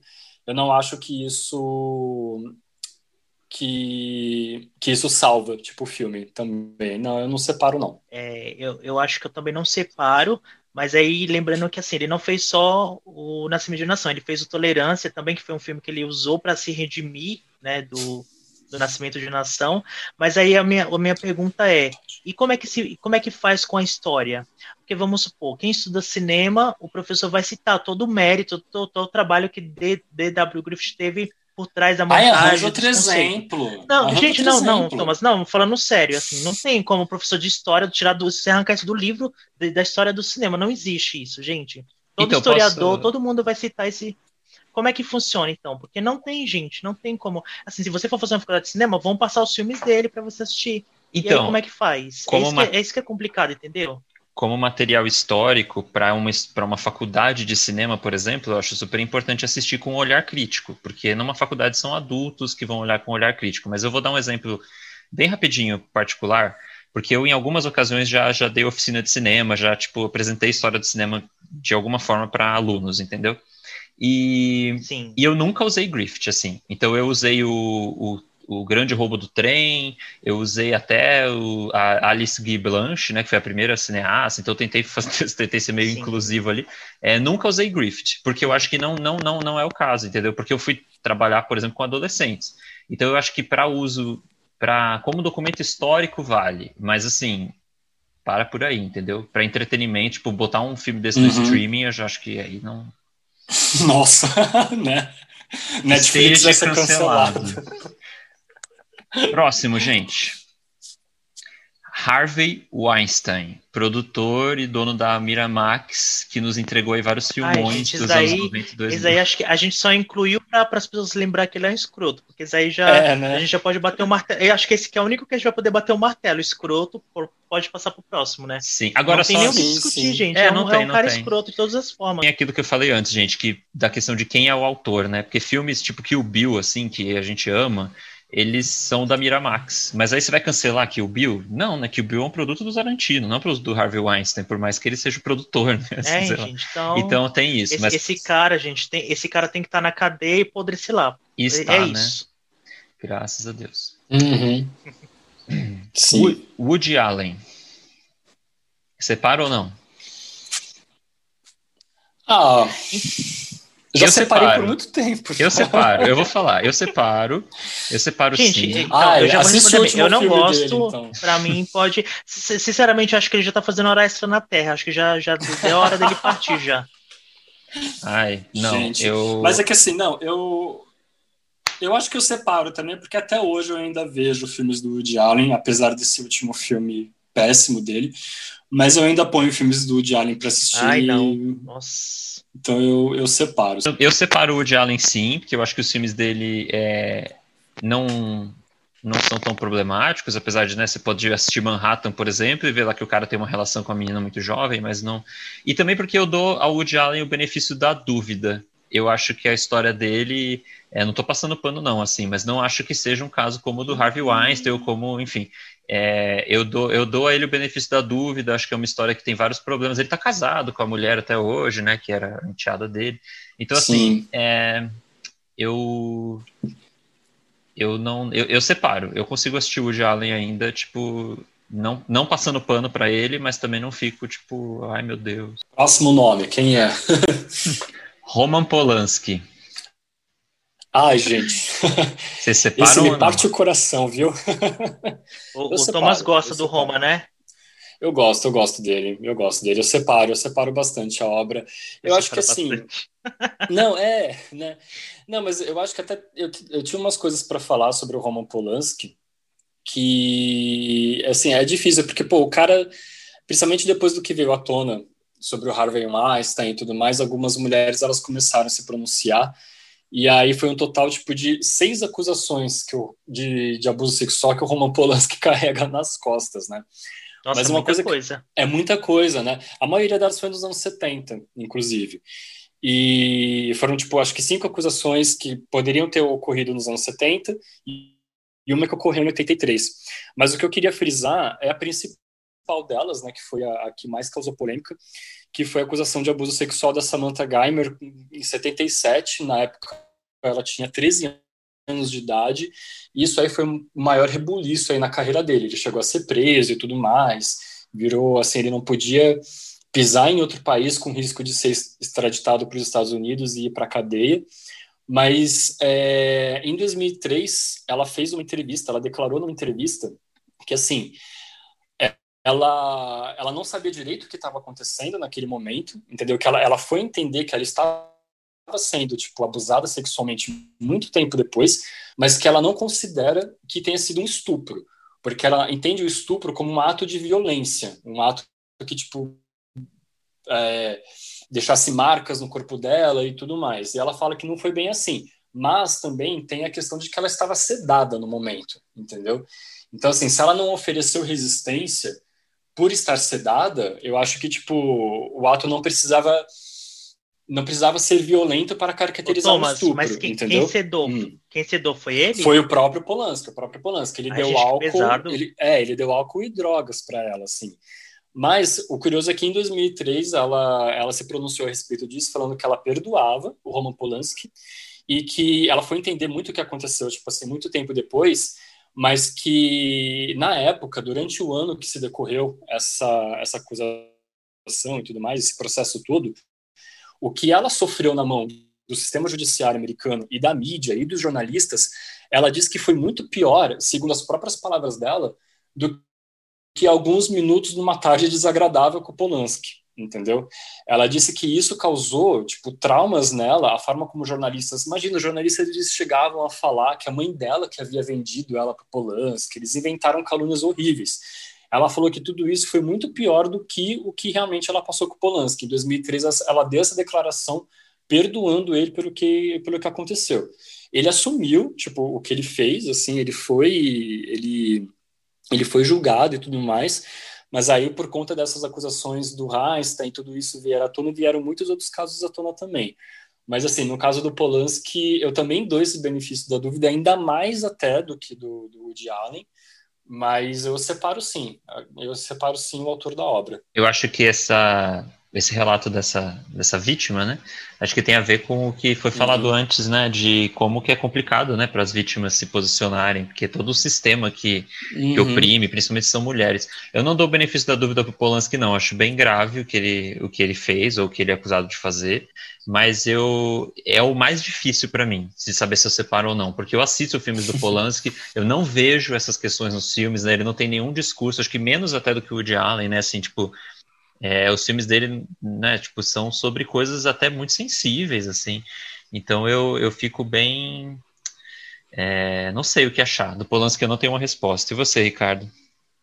Eu também, eu, eu fico que nem o América, eu não sei, porque é, eu, go, eu, go, eu gosto dos filmes do Polanski, o pianista, né? Eu, inclusive eu tenho aqui também, aqueles vai ficar falando o que tem na coleção lá, agora, né? A coleção. Então, mas não, mas sem, sem brincadeira, eu acho que eu tenho vários filmes dele aqui, e são filmes que eu, que eu já assisti algumas vezes, eu gosto. Eu acho que são filmes que, que, que alguns trazem até mensagens muito boas, assim, sabe? De esperança, de. Ou acho que nem. O próprio pianista é, um- é um filmão, assim, gente, é muito bom. É. Aí, gente, mas aí você, você vê que o cara, você vê, o cara foi acusado de cinco, mais de cinco, gente, acusação de estupro é muita coisa, né?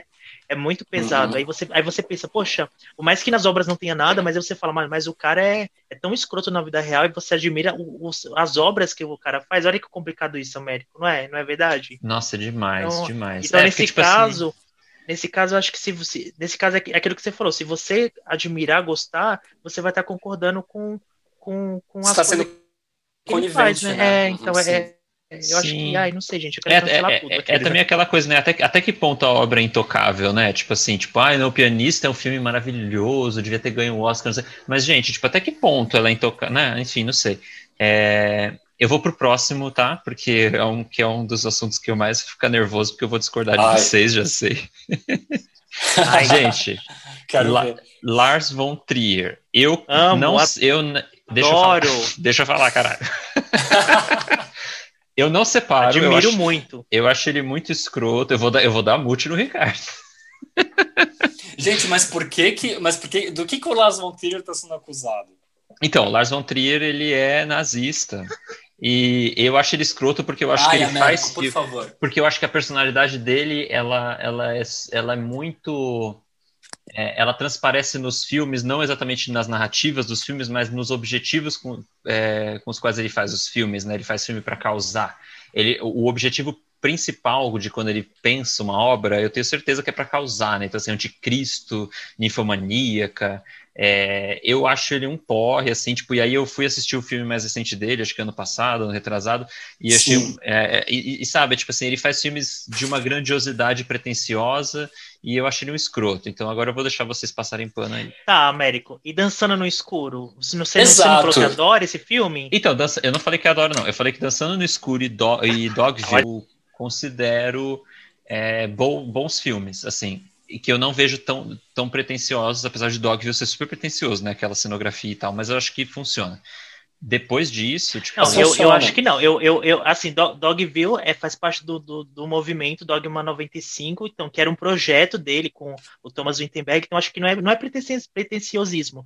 Eu acho que é, que é querer é, fazer parte de, de, de, de um movimento ali criado por eles, né? Acho que é diferente. Mas assim, é, eu super, eu super admiro a obra do, do Lars von Trier.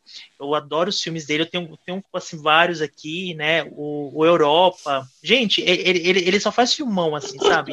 É, assim, eu, eu, eu não gosto muito desse último a casa que, que Jack construiu. Eu acho meio, é, meio over demais, assim, sabe? Acho que ele Eu perdeu a mão. não, também não gosto. Mas, mas eu gosto de Ninfomaníaca. Eu adoro a parte 2 de Ninfomaníaca, que eu acho mais calmo, mais, mais sutil. Eu adoro, adoro, adoro Dançando no Escuro, é um dos meus musicais favoritos, assim. Dogville, nossa, gente, o que, que ele fez com a Nicole Kidman? Porque a Nicole Kidman já é uma atriz maravilhosa. Ele só elevou tudo que ela tinha, assim, sabe, de, de atuação para dar naquele filme. É, é, é genial, sabe? Vocês estão passando É. pano, só vocês, vocês, não, vocês não cancelam. Não, eu nem comecei a falar ainda, nem comecei a Não, falar não, ainda. deixa eu só falar uma coisa aqui. Assim, é, ele deu uma declaração, ele- uma não, ele deu várias, né? Declaração polêmica sobre nazismo. Inclusive, ele falava, ele, ele defendia o Hitler, né? Teve um que ele, ele foi vestido com a camiseta, com uma mensagem super escrota, assim. Mas, gente, o cara, enquanto é, autor, ele é um gênio, assim, tanto diretor como roteirista, porque ele escreve suas próprias obras. É, ele consegue fazer um tipo de cinema que ninguém, ninguém, ninguém mais faz hoje, que é um, é um cinema totalmente original, é, é único dele, sabe? Assim, é a mesma coisa de você ler um, um livro da um livro do, do Charles Dickens. Só o Charles Dickens escrevia livro daquela forma, assim como só o Lars von Trier faz os filmes dessa forma. Não existe comparação.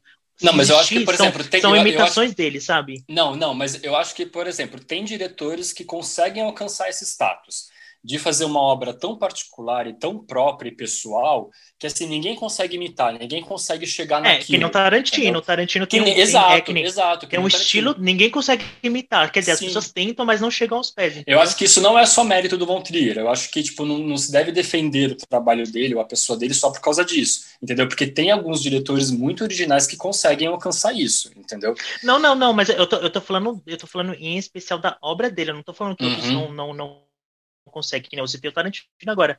Mas assim, é que eu admiro muito ele quanto autor. Agora, enquanto pessoa, eu não suporto ele, eu acho, eu acho super escroto. E aí é que tá, eu consigo separar porque ele faz discursos nojentos, discursos de ódios, que eu não concordo com nada que ele, que ele faz, mas enquanto autor, enquanto obras de ficção, eu, eu gosto bastante. Então, nesse caso, eu consigo Ó, tá. separar. Mas aí eu queria, eu queria só acrescentar uma coisa. Com, a respeito desses discursos que ele fez, assim, que ele, que ele declarou que havia simpatia pelo tipo nazismo, por Hitler, assim, enfim, ele já declarou publicamente que assim ele sofreu muitas consequências por conta desses pronunciamentos que ele faz e que essa história toda ensinou para ele que ele tem que se expressar de uma forma mais prudente nessas entrevistas coletivas, que ele tipo ele realmente tipo aprendeu com isso. Agora, o que eu acho o seguinte também é que, assim, falando um pouco da obra do von Trier, eu separo, eu separo também, eu não, é, eu concordo com algumas coisas que o, que o Américo disse, mas, por exemplo, para mim, tipo, o cinema do Las von Trier, o cinema que vale a pena realmente ser conhecido pra, dele, é tipo é Dogville, é Dançando no Escuro, é Os Idiotas, eu até acho Os Idiotas um grande filme, eu fiquei extremamente emocionado com, quando eu assisti, e principalmente um filme dele chamado Ondas do Destino, entendeu? Ai, maravilhoso, eu gosto também. Coloca em melancolia gosto muito. também. Então, assim, através desses filmes, eu não tô, eu não tô falando dos que essa casa que Jack construiu eu não gostei, nem o Anticristo, mas através de o Ninfomaníaco você não gostou, Ninfomaníaco? Eu gostei, eu gostei, eu gostei. Mas é que através desses principais filmes ele mostrou uma, uma sensibilidade dele como autor e diretor que eu acho que, assim, é impossível que ele não tenha essa sensibilidade na vida pessoal dele. Se ele consegue contar essas histórias de uma forma tão bonita, tão lírica e sensível, como em Ondas do Destino, como em Dançando no Escuro, assim, eu, eu, eu, não consigo acreditar que na vida pessoal dele ele não tem essa sensibilidade também, se ele consegue passar isso para a arte dele, sabe?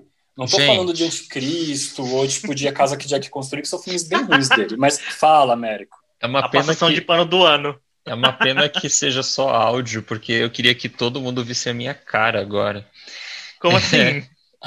Gente, eu não tô acreditando, assim, tipo, é, Tipo, primeiro, que vocês estão dizendo que, tipo, nazista arrependido, tipo, tudo bem. Tipo, não, ele, ele não tá arrependido. Não. Ele só disse que, Gente, que ele mas... aprendeu porque ele, ele não devia ter se exposto, exposto às opiniões não, dele. Ele não disse América, que mudou mas as você opiniões. acredita mesmo mas... que ele é nazista? Não, é isso que eu tô falando. Eu vou, eu, vou, eu vou além, eu vou além. Eu não acho que ele é nazista. Eu acho, inclusive, que é diferente do Polanski, que a vida pessoal dele não é, não é refletida nos filmes. É, eu acho que o Lars von Trier, todo, ele todo, né, enquanto artista, ele é um produto só, assim, então o fato dele ter ido com uma camiseta defendendo, na, e, tipo, às vezes ele nem é, ele nem acredita naquilo, mas ele quer causar, assim como ele quer causar nos filmes, então, tipo, não dá para separar, eu acho que você, ou você gosta dele da obra, ou você não gosta dele da obra, é, eu tô achando muito absurdo, assim, eu não sei como vocês conseguem você separar. Você concorda, Thomas, com isso? Não, eu concordo, eu concordo com o Américo, mas assim... É, eu, eu não concordo. Não, eu concordo, mas é, eu tenho uma opinião, assim, eu não acho que, tipo, que eu separo, acho que é, é, o que, é bem o que ele falou, assim, o Lasontrier é um caso que não sei se dá para separar, entendeu? Até porque Mas é complicado, eu acho, porque eu... parece que eu estou dizendo que eu gosto dele como pessoa e que eu, eu, eu, Está, eu, eu vocês concordo. Estão, vocês gostam não, dele Não, eu disse que eu gosto dele, eu gosto não.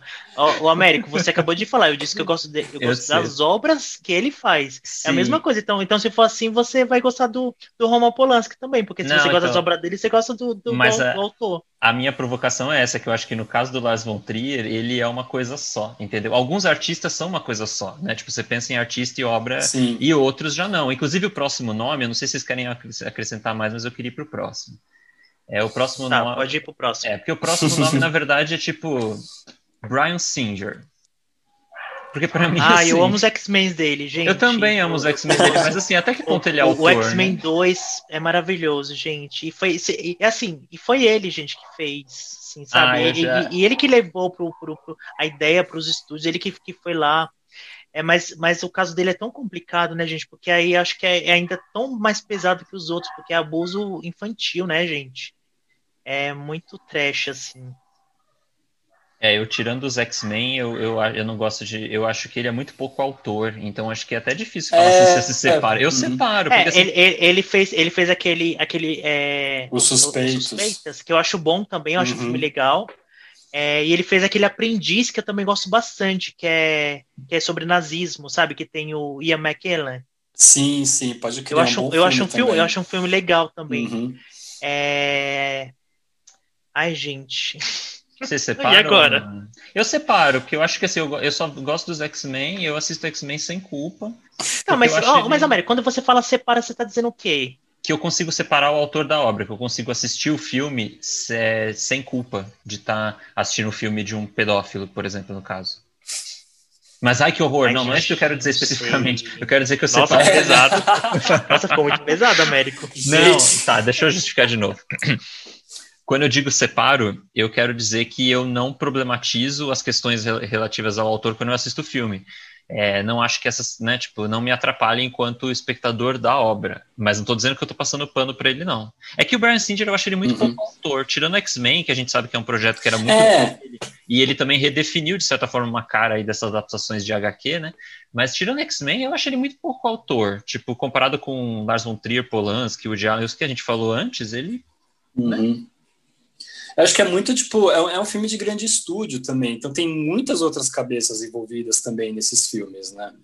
Então eu acho que dá para separar mais, mais por conta disso também, né? O próximo é o Bernardo Bertolucci. Vocês Gente, conseguem esse, separar? desculpa, esse eu vou passar pano. Eu, eu adoro todos os aspectos. Eu, eu- gente, eu. pô, cada filme dele, pra mim, é um, é, um, é um momento da minha vida que me marcou muito. É desde Beleza Roubada, que eu adoro, desde o dos Sonhadores, que mexeu muito comigo até hoje. Assistiu É, 1900, ô, ô Ricardo? Ah, esse ainda não, eu preciso Nossa, ver. esse é o meu amar. favorito dele. Esse É, filme é Gente, aí, ó, a gente já, come... é maravilhoso. já começou os três passando pano já.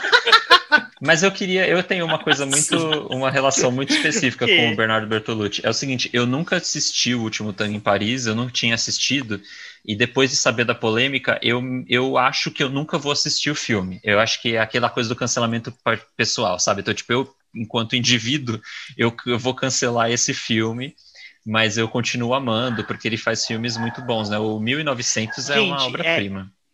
muito do que aconteceu com ele foi até uma coisa que o Lars von Trier é um pouco acusado também, de ele ter tipo, meio que abusado psicologicamente da Bjork durante as filmagens de Dançando no Escuro.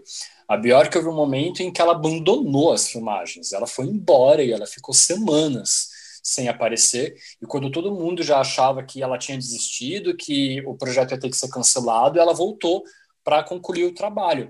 Mas por Ai, conta gente, disso, mas- ela, ela falou que ela falou que ele levava ela a extremos de situação que beiravam o abuso psicológico, entendeu? É aquela coisa tipo, pô, até que ponto isso vale a pena? Você quer extrair uma performance da, da sua atriz, mas a troco de quê, sabe? Tipo, é, é complicado. Não é coisas, por exemplo, vai, a gente vê a Charlotte Gainsbourg aí trabalhando com o Von Trier sempre, entendeu? Mas um dia até me falaram que a, a Charlotte Gainsbourg só aceita trabalhar com o Von Trier porque ela é igual ou pior que ele. Ai, amo, amo. Por isso Né? que eu gosto dela também. Gente, ela é maravilhosa. Mas assim, o Bertolucci ele entra um pouco nisso, né? O quanto tipo ele, o quanto foi hum- humilhante para Maria Schneider ter feito aquela cena, sabe? Tipo é complicado. Isso só ela vai saber, só ela sentiu. Foi é um trauma pessoal dela, tá ligado? É, o Bertolucci é... é- complicado, mas eu não consigo Sim. cancelar, não. Eu acho que tá até com uma Não, certa mas- culpa, mas acho que. Ah, não, não, não, mas eu acho que dá para separar. Ele, ele, ele é um baita artista, sabe? É que assim, às vezes as- eles usam umas formas não muito ortodoxas de alcançar o, o efeito que eles querem, entendeu? Mas até que ponto a gente tem que culpar eles por isso também, sabe? Tipo, é, é, é foda. Eu acho que em alguns momentos, sim. Se aquilo causou uma, um trauma muito grande na, na, no, ator, na atriz, se ela não considera aquilo como um aprendizado e muito mais como alguma coisa ruim, é complicado julgar, né? Mas Kevin Spacey. Ah, gente, ó, eu. Eu cancelei, acho que o Kevin Spacey. Assim, eu continuo amando Beleza Americana, mas eu não tenho mais vontade de ver o que ele faz, É. assim. Se ele fizer alguma coisa, eu vou. Eu acho que até, tipo, sabe, o Kevin Spacey, eu não- eu nunca achei a, a carreira dele, nunca achei ele um ator muito especial também. Então, pra mim, eu, eu consigo fazer assim. Todos os filmes que eu já assisti e gosto, eu continuo assistindo e gostando. Agora, o que ele, que nem o Américo, o que ele fizer hoje, daqui pra frente, infelizmente eu também não vou conseguir ver com outros olhos. Mas aí eu consigo ver o que ele já fez por memória afetiva, sabe? Mas é, é isso, gente. Esse caso é mais complicado, assim, pra mim. É, eu, eu concordo, eu tô na mesa do Ricardo, assim. Eu gosto, na verdade, do, do que ele fez, eu gosto muito mesmo só do Beleza Americana. E consigo ver o Uhum. filme de boas, assim. Acho que o nosso próximo é, nome, é, eu pelo menos já vou entrar nele, tá? Porque eu acho que a minha relação é parecida com essa do Ricardo Sim. com o Kevin Spacey, que é o Johnny Depp. É, eu gosto de Eduardo Mão de Tesoura, gosto de muita coisa do Johnny Depp, só que é aquilo, eu consigo ver o que eu via na infância, é, sem culpa, mas não tenho mais o menor interesse em Johnny Depp, assim. Mas acho que eu já não tinha faz um tempo também. É, pra Nossa, mim, eu Johnny Depp, não. Johnny Depp, Johnny Depp foi até o, o Sweeney Todd. Acho que até Sweeney Todd eu acompanhava e falava, gente, eu quero, nossa, que legal, ó, gente. Quero. É, é, pra mim, pra mim- ah, eu gosto, gente. Eu, eu Quero eu, fazer você a sabe- barba lá, né? Você, é, você sabe que eu adoro o Sweeney Todd, né? E aí, e pra mim, a grande surpresa, e eu acho que eu já falei isso, foi ver ele no Animais Fantásticos, do, esse, último filme novo da franquia.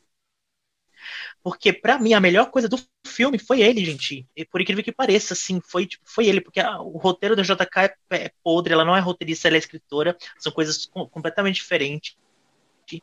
É, tudo no filme tava ruim, mas ele, é, o, o jeito que ele deu pro personagem, gente, e eu tava totalmente desacreditado, eu não tava vendo mais nada do Johnny Depp, porque assim, era a mesma coisa. E quando eu vi esse filme, eu falei, gente, inclusive vários críticos e várias pessoas que eu conheço elogiaram também essa atuação dele. E isso depois a gente já saber de tudo que, de toda essa polêmica envolvendo ele e a, e a ex-esposa dele, a Amber Heard. Então, olha, olha que complicado, gente. Como eu já deixei de ligar pro Johnny Depp há muito tempo, né? Eu, para mim, pouco importa, assim. Eu, eu acho que eu não, eu só veria um filme dele mesmo agora se fosse alguma coisa de relevância, alguma obra lançada por algum diretor, assim. Mas mesmo ele tendo sido elogiado em Animais Fantásticos, não me desperta o interesse de assistir. É, o Johnny Depp eu, eu cancelei há um tempo e agora mais ainda, assim, eu não assisto mais nada novo que ele faz, mas eu gosto ainda de algumas coisinhas também, não acho ele sempre brilhante, então é aquela história, né, tipo, você vai cancelar alguém que você já não acompanhava Ah, há Ed Wood, lembra de Ed Wood? Maravilhoso. Eu gosto, não, Ed Wood é muito bom. Eu acho, na verdade, que o último grande papel do Johnny Depp foi o Jack Sparrow, mas eu gosto só do primeiro e do segundo Piratas do Caribe. Depois eu acho que até o próprio personagem foi, foi se desgastando. assim. Se Ah, eu não gosto, desgastou, não. sei- né? eu, eu, eu não gosto de Jack Sparrow, eu acho. Eu gosto do, eu gosto do acho- primeiro. acho. No- na, na época, eu gosto do primeiro na Uhum. época, que foi, uma, foi uma, um estouro, assim. Mas depois ele, ele mesmo se perdeu no personagem, ficou, o personagem foi sugado, né? Tipo, foi muitos filmes, a mesma piada. Sim. ficou- Uhum. Bom, gente, é isso, né? Eu acho que, de novo, é importante a gente lembrar que era só para levantar essa questão, a gente não tem respostas sobre nada. Quem somos nós, né? Para termos. Uhum. E, e eu queria só dizer, eu queria botar uma tarja, assim, dizer que a opinião individual dos participantes não reflete o posicionamento do podcast Última Sessão. Sim, total.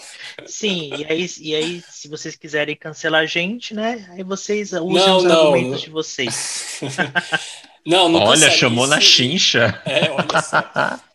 Não, gente, mas ó, chamar vocês também para comentarem sobre, tipo, qualquer coisa. Se vocês acham que a gente falou alguma coisa indevida, se a gente passou algum pano para quem não deveria passar, fala pra gente, ch- chama aí, a gente Boa. vai, a gente quer discutir sobre isso também, porque a gente está aqui, estamos todos no mesmo barco, estamos todos num, num aprendizado constante, entendeu? Então, Ah, assim, espera vezes- agora, agora, agora Hum. que você falou isso, Thomas, nossa, super assina embaixo que você falou, acho que acho que é isso que faltou para nossa conversa, Thomas. É, a gente, as pessoas em si, quando ela- elas falam muito que tá, ah, vai, tal pessoa tá cancelada, tal artista tá cancelado. Só que não existe o diálogo, né? Eu acho que falta o diálogo, falta a gente escutar os lados, ver os, os dois lados, os dois lados da moeda, tentar entender a história e aí sim você dá o seu argumento, entendeu? Não você só chegar e cancelar sem você nem saber o que tá acontecendo, entendeu? Sim, sim. Você é tipo Eu aquela pessoa gente- que já já quer entrar na janela, como é? É, já quer chegar e, e, e sentar do lado da janela, sabe? Sem saber o que É, tipo, pegou o bonde andando e sentou na é. Ai, gente. Mas eu, eu acho que mais do que isso, assim, porque assim, é, em alguns momentos talvez a gente até possa ter falado alguma coisa que a gente não a gente não está no nosso lugar de fala para falar sobre isso. A gente não passou pelo que algumas pessoas citadas passaram, entendeu? Mas assim, se foi isso mesmo, chama a gente para conversar, entendeu? Manda uma mensagem, fala que talvez não tenha sido legal algum posicionamento, porque é justamente isso. A gente está aqui para aprender junto com vocês. Arrasou. Bora pro Rebobine, por favor? Solta a vinheta, Ricardo. Rebobine, por favor. Nosso quadro de notícias, com notícias não tão novas assim.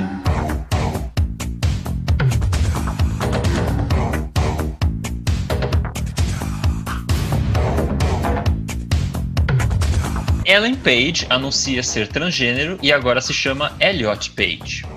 É, Page escreveu no seu Twitter é um texto bem emocionante falando sobre esse momento. Disse que para todas as pessoas trans que lidam com isso diariamente, é, que ela vê, é, ela disse: Eu vejo vocês, eu amo vocês e farei tudo que puder para mudar esse mundo para melhor. Então, Ellen Page, que já tinha se posicionado como LGBT, é, né? Agora ela é Elliot Page. Legal. Maravilhoso! Eu fiquei, eu fiquei surpreso, gente. Eu achei que ela, que ela era lésbica, né? Ela, uhum. não sei, eu fiquei, eu fiquei, bem surpreso. Eu achei, achei legal. E, e, achei muito comovente o texto que ela escreveu. Ela escreveu no tweet, né? É, se posicionando assim, enquanto uma, uma figura pública, né? Dizendo que ela vai fazer o possível para dar uma visibilidade para isso. Eu achei super importante. Não, eu acho maravilhoso, tipo, é, por conta do lugar em que ela tá, né? Tipo, toda uh, onde que ela chegou e o quão é importante ela, tipo, pronunciar isso publicamente, assim, para as pessoas que, né, são subjugadas por isso, que sofrem discriminação. Então, eu acho que é uma forma também de ajudar o mundo a aceitar melhor essas coisas, sabe? E só mais uma observação, Elliot Page é ótimo, né? Parece que já veio pronto Ai, esse nome. Uh -huh, maravilhoso. Ah, eu, o nome eu gostei, eu achei bem legal. Eu adorei também. Sim. Sucesso pro Elliot Page. Usuários de torrent no Brasil recebem cobrança no valor de 3 mil reais em ação jurídica exclusiva e inédita. Gente, pareceu agora a notícia do Jornal Nacional mesmo, né? Gente, não chegou para mim esse boleto. Ah, não, pra, é pra mim também não, ainda bem. essa, essa notícia, é, ela começou como uma fake news, começou como uma brincadeira, mas é super real. O, o, eu tava vendo, eu, eu, puxei as fontes, o site é, Canal Tech, outros sites de notícias, inclusive o canal do da Lenogari, que é um canal super sério de cinema, ele falou também, ele deu super detalhes sobre isso. É, e, é, e, é, super real. É, essas empresas, elas vêm lá da Europa, né? E elas chegaram no Brasil. São empresas jurídicas, geralmente elas são associadas a, aos direitos dos filmes. É, então, o que acontece? Então, assim, alguém foi lá e baixou um filme no torrent. Essa pessoa que baixou o filme no torrent, ela tem um IP. Cada computador tem um IP cadastrado. É como se fosse o RG, a identidade ali do, da, da sua internet residencial é, através desse IP, é, é, essa, essa, essa, é, é, eles conseguiram saber quem foi que baixou o filme, e qual residência, qual endereço, qual o, o, nome da pessoa, e a operadora, vamos supor, eu tenho um net, a operadora ela passa essa informação para quem é o jurídico, o jurídico ele tem autoridade, né? Para o jurídico, o jurídico vai lá e manda uma notificação extrajudicial uhum. para casa, é, é, um, é via correio, é um, é, é, é, um, são várias páginas, são mais de 10 páginas explicando tudo, da onde a produtora, como ela teve acesso, é, tudo, tudo especificado. E aí essa pessoa tem um prazo de tantos dias para pagar, são, é uma multa de 3 mil reais, é, e se ela não pagar, a produtora vai entrar com um processo jurídico é, contra ela. Então, gente, isso já acontece muito na Europa. É, é na Europa, assim, é, é uma forma de acabar com a pirataria, de acabar com o torrent, e funciona muito na Europa porque é, são vários casos judiciais, né? É, então, gente, é, o que está se falando muito e o que as pessoas estão começando a, a, especular é que a pirataria agora vai, talvez, é, comece a ser discutida novamente, ser levada a sério, porque se o, o Tribunal é, do Brasil aceitar esse pedido é, dessas produtoras, gente, Aí, gente, quem receber essa cartinha, se não pagar os 3 mil, vai ser preso. O, olha que loucura, Nossa. gente. Nossa. É, eles estão é, então, fechando o cerco. América, você não tem nada para comentar? Eu queria muito sua opinião nessa, nesse caso. Ah, eu não tenho não, mas eu posso opinar. Mas é igual de vocês, gente. Tô de boas. É, eu não baixo tanto filme quanto o Thomas, então... É... Nossa, lavagem, lavagem de roupa suja agora. Eu, na verdade, eu tô com um problema esse ano que eu vi muito pouca coisa nova, então, tipo, eu tô baixando muita coisa antiga. Eu acho que a justiça não vai me pegar dessa vez. Não, mas falando sério, se, se, se, se, realmente for validado uma lei e tal, que eles vão aceitar essa, essas, essas notificações judicial e a pessoa é obrigada a pagar, é, vocês não acham que vai mudar todo, todo o cenário de, de, de torrent de pirataria ilegal? Sim, Não, ó, com certeza. No, no Canadá, eu sei que as pessoas elas são notificadas também através desse rastreio de IP mas elas recebem uma notificação, não uma multa em dinheiro. É, mas na gente, Europa é uma multa também, na Europa. De, de, forma geral, né? Tipo, a gente entende que no Canadá as pessoas são mais sensatas, mas elas baixam o filme do mesmo jeito o mundo inteiro. Vai ser impossível acabar com a pirataria. Quando eles conseguirem dar um bloqueio aí, a pirataria vai arrumar uma forma. Mas você é a favor ou contra essa, essa ação extrajudicial, Américo? Hum. Se for para filmes que estão sendo distribuídos no Brasil por, por distribuidoras, é, eu sou a favor, mas não de uma multa de 3 mil reais. Eu acho que isso é irreal para o nosso país. Mas eu sou a favor de algum tipo de bloqueio, sim. Agora, filmes que não têm distribuição no Brasil, ou filmes que são muito antigos, né, que são impossíveis de encontrar, porque a gente, a mídia física já, já, já é uma coisa muito de nicho. E então, assim, sim. tem coisa que nem sai em mídia física, então, né, tipo, as pessoas estão então bloqueando o acesso a uma coisa mas sim, se é um filme que está saindo no cinema e a pessoa está baixando simultâneo, eu acho que uhum. eu sou super a favor de controlar. Baixo, baixo, mas baixo porque pode. Se não puder, para de baixar. A Warner surpreende Hollywood ao anunciar que todos os seus filmes programados para 2021 serão lançados simultaneamente nos cinemas e no streaming. Durum down, down. Gente, Gente eu, galera... fiz esse barulhinho porque, para mim, essa é a grande notícia bombástica da semana. Gente, isso vai ser revolucionário. Escuta o que eu tô falando. Será, Ricardo? A galera causou, o pessoal começou a comentar que assim, fim dos cinemas e que não sei o que. não, não, gente, assim, tanto, eu acho não. que não, não, não tô falando de fim de cinema nem nada. Gente, fim de semana não vai existir o fim de cinema. O cinema vai existir Lógico, vai ser menos gente, vai ser mais reduzido, mas vai continuar existindo. Só que eu digo que vai causar porque uma distribuidora fazendo, que é, uma não, que é a, uma das maiores do mundo, uhum, a Warner Bros. É, é, gigante. Uma distribuidora dando esse passo é, é, é, é justamente o que as outras distribuidoras querem para dar o passo também. Por quê? Ela vai ser dona do que ela quiser, porque assim, elas dependiam do cinema para tudo. Então, se o cinema falasse você tem que exibir com 90 dias de exclusividade no meu cinema e só depois você vai para o stream ou para mídia física, é o que uhum. eu falar. Não, Isso não as distribuidoras não tinham é. esse controle, não tinha essa liberdade. Agora, pela primeira vez em, em, décadas e décadas, a distribuidora ela pode dar esse primeiro passo. Eu acho super legal, porque eu não acho que ela tem que estar refém do cinema, sabe? Eu acho que ela tem que Exato.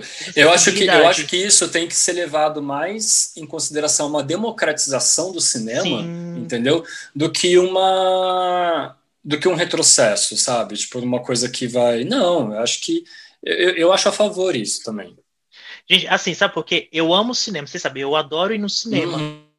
Uhum. Porém, é, eu tenho assino vários streams, então assim, se eu não tiver com vontade, vamos falar, uma Mulher Maravilha, ah, é muito legal, mas eu não quero, gente. Eu não, hoje eu não tô afim de ver no cinema. Eu queria ver na minha uhum. casa. E, e, olha que legal, você vai poder ver de forma legal, sem recorrer à pirataria. Exato, é. Acho genial, acho maravilhoso. Ao mesmo tempo gente, que o filme está em cartaz nos cinemas, você vai poder é, ter acesso a assistir de forma legal. Casa. Sim, é... tem filmes que a gente quer muito assistir no cinema mesmo, mas é justamente isso, entendeu? Às vezes, pô, ah, esse filme aqui, tudo bem, pode ser uma experiência muito legal no cinema, mas, pô, tá no streaming, eu acho que eu prefiro ver no conforto da minha casa do que sair de casa. E os exibidores estão puta, nossa, os exibidores estão putados, eles estão desesperados, eles estão é, querendo fazer de tudo para tentar barrar isso, mas eles não vão conseguir, gente. Uhum. Essa mudança toda só aconteceu por causa da pandemia. Se não fosse, isso ia acontecer, mas ia demorar muito para acontecer, gente. Sim. Eu tô muito empolgado, fato. sabe? Muito empolgado. Chega aos cinemas O Poderoso Chefão, Desfecho, A Morte de Michael Corleone, Calma, você não está Ai. em 1991.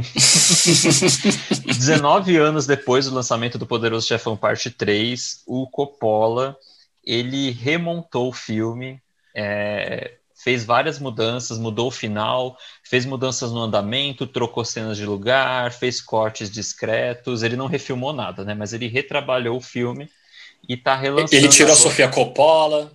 Ele. Ah, cala sua boca, viado. ele, ele agora lançou esse filme, essa versão, que é o desfecho, a morte de Michael Corleone. Diz, diz o Coppola que ele está dando ênfase agora em coisas que ele já queria ter dado na época, mas na época não ficou muito claro a relação com, com o estúdio, o que estava sendo feito ali, né? O estúdio estava muito numa pegada mais caça-níquel, né? Porque o filme foi lançado acho que de 16 anos de diferença da parte 2 para a terceira. E então, assim, foi para o estúdio uma grande oportunidade, né, de reviver o clássico e tal. E aí o Coppola diz que essa versão agora é aquele tá mais orgulhoso, que é mais como se fosse um epílogo, né? Um, um desfecho para a história do Marco Corleone. É, lembrando que o Coppola já, já fez isso com outro filme, né? Ele fez o Apocalipse Sinal Redux em 2011. Uhum, sim. Então ele gosta de mexer nos filmes. É... E aí, gente, eu, eu quero ver, vocês vão ver? Ah, eu com certeza. Com ah, certeza. Eu, eu vou ver, eu vou ver quando, quando sair em, em algum streaming. Vai, vai sair com certeza no. Acho que no, é, da, é da Warner Bros. ou, ou América esse é filme? Da, da Paramount. Ah, não, então vai sair por. Quando sair por aluguel, on demand, eu alugo e vejo em casa, mas eu não vou ver, não, isso daí. Se fosse o primeiro, o segundo, para rever no cinema, eu veria, mas não vou rever, não. É. Não, Américo, vamos, vamos ver no cinema isso daí, viu? Então. O Américo no cinema? Ah, com certeza. Tá cada vez mais difícil fazer quarentena direito nessa cidade. Primeiro que eu quase fui ver o filme do Não, mas ele, não, né? mas ele, mas ele, ele, vai estrear agora, o Fernando? Ah, já estreou. Ele já, ele já estreou, estreou, dia, ele já ele tá estreou dia 3, É. 3 de dezembro. Aqui no Brasil já tá Sim. passando? Sim. Já tá em exibição. Gente, eu não sabia disso. Que horror. E é limitado, tá? Ou é pouco tempo nos cinemas. É, logo ele vai pro home Nossa. video, aí eu não sei no Brasil se vai ser lançado, mas provavelmente vai. É, o Poderoso Chefão é um, é um grande. É uma galinha de ovos de ouro para Paramount. E, e, gente, vocês sabiam que o Coppola já fez, inclusive, uma montagem do Poderoso Chefão 1 e 2 em ordem cronológica há uns anos atrás?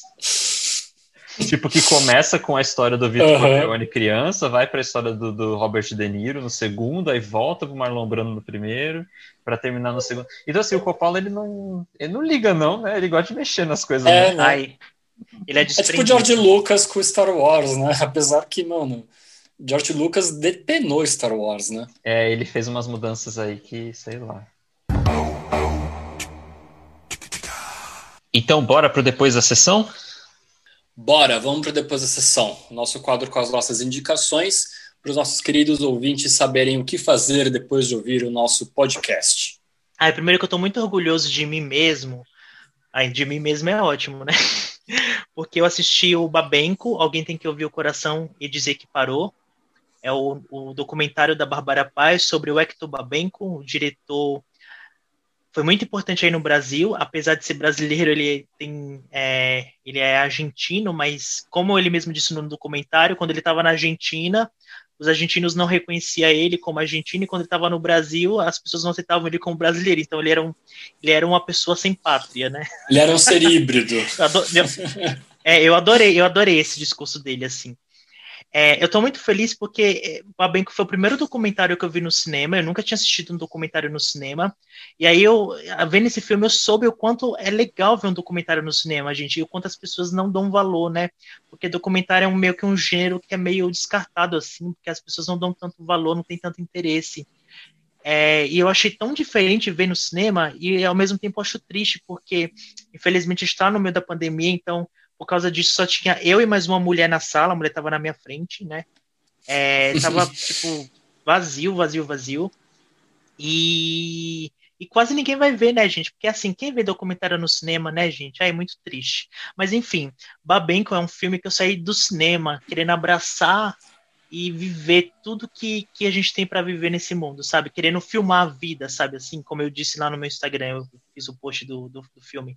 Eu amei, amei, amei. Já virou um dos do- meus documentários favoritos da vida. E já virou também, vai entrar no meu, com certeza, no meu top aí do no nosso final de ano, no, no nossos melhores filmes do ano. Gente, é um filme super curtinho, tem uma hora e 15 minutos. Ele foi dirigido, ele foi montado, produzido, editado. Toda a sua criação foi elaborada pela Bárbara Paz. Então, assim, eu tenho que aplaudir ela de pé, porque é, é o primeiro trabalho dela, assim, cinematográfico como diretora, como autora. Eu achei incrível. Não é daque- aquele documentário chato, sabe? Que tem uma pessoa sentada e fica falando: ah, é que tu Babento foi tal pessoa. Gente, é um documentário lírico, sabe? Todo, todo em preto e branco todo show, ela, ela, ela, ela filma lugares onde o Babenco já passou, tipo, é, é, estações de trens abandonadas, praias desertas, tem um momento que a câmera entra dentro do mar, e dentro do mar tem várias fotos do Babenco quando era criança, passando assim, gente, é muito lindo, assim, visualmente, sabe? O filme, a primeira cena, ele começa na janela, assim, numa panorâmica, mostrando a cidade de Hong Kong, que foi onde o Babenco morreu, né?